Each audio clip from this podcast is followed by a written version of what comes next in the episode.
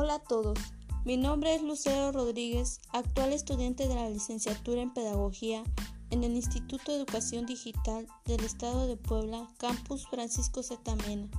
Espero se encuentren bien en donde quiera que me estén escuchando. Es un honor para mí poder compartir en este pequeño espacio hecho de conocimiento y aprendizaje.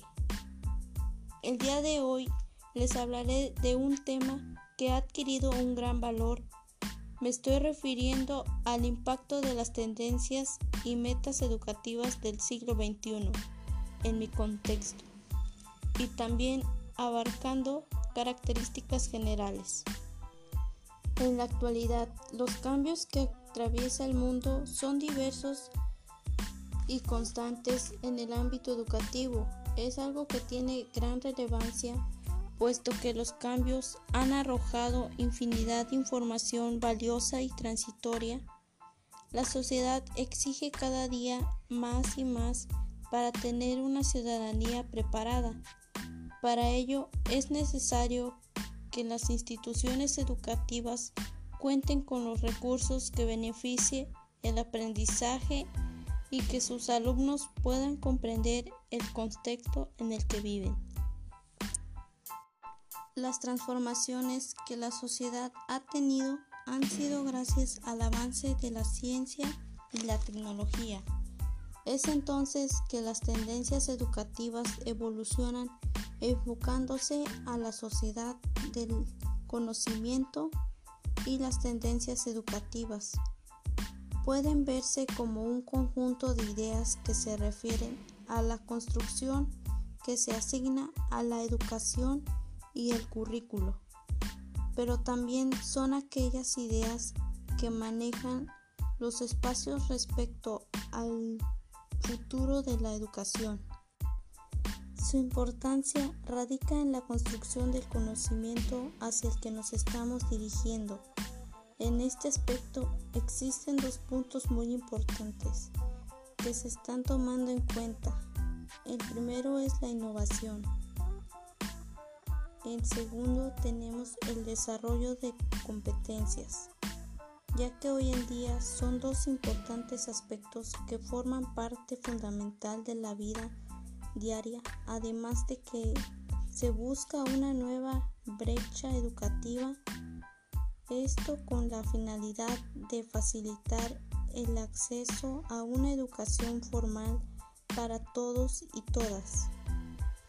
Las instituciones educativas deben de transformarse sus políticas, sus programas, sus contenidos, la información, los docentes y directivos, así como las formas de evaluar el aprendizaje de los alumnos para que exista una educación de calidad.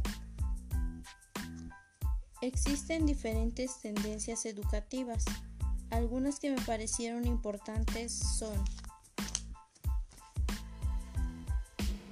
La personalización del proceso de enseñanza.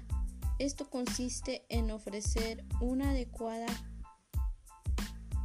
atención al alumno, es decir, que se da el respeto por la diversidad de los alumnos, así como la atención y necesidades de cada uno, para que sus formaciones sean más amplias y desarrollen libremente.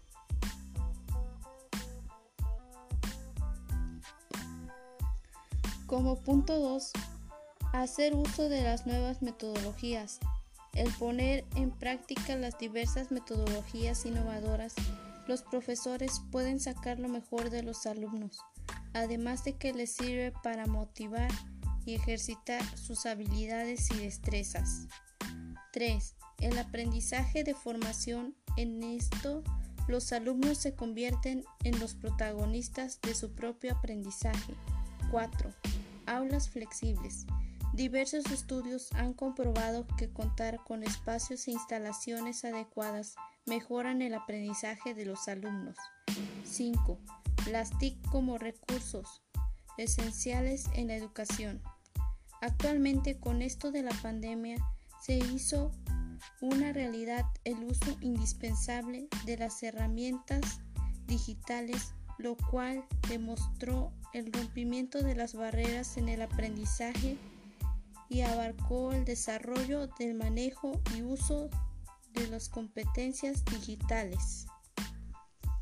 En conclusión, puedo decir que el impacto de las tendencias y metas educativas han contribuido en una enseñanza tomando en cuenta la diversidad, los ritmos y características de cada docente y alumno para desarrollarse en un contexto.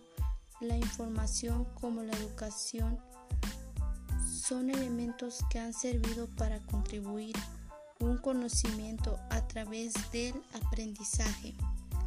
Y bueno, claro está que para llevar a cabo las distintas estrategias y métodos de las tendencias y metas educativas es importante contar con la participación de distintos académicos, profesionales de la información, así como organizador compartimental.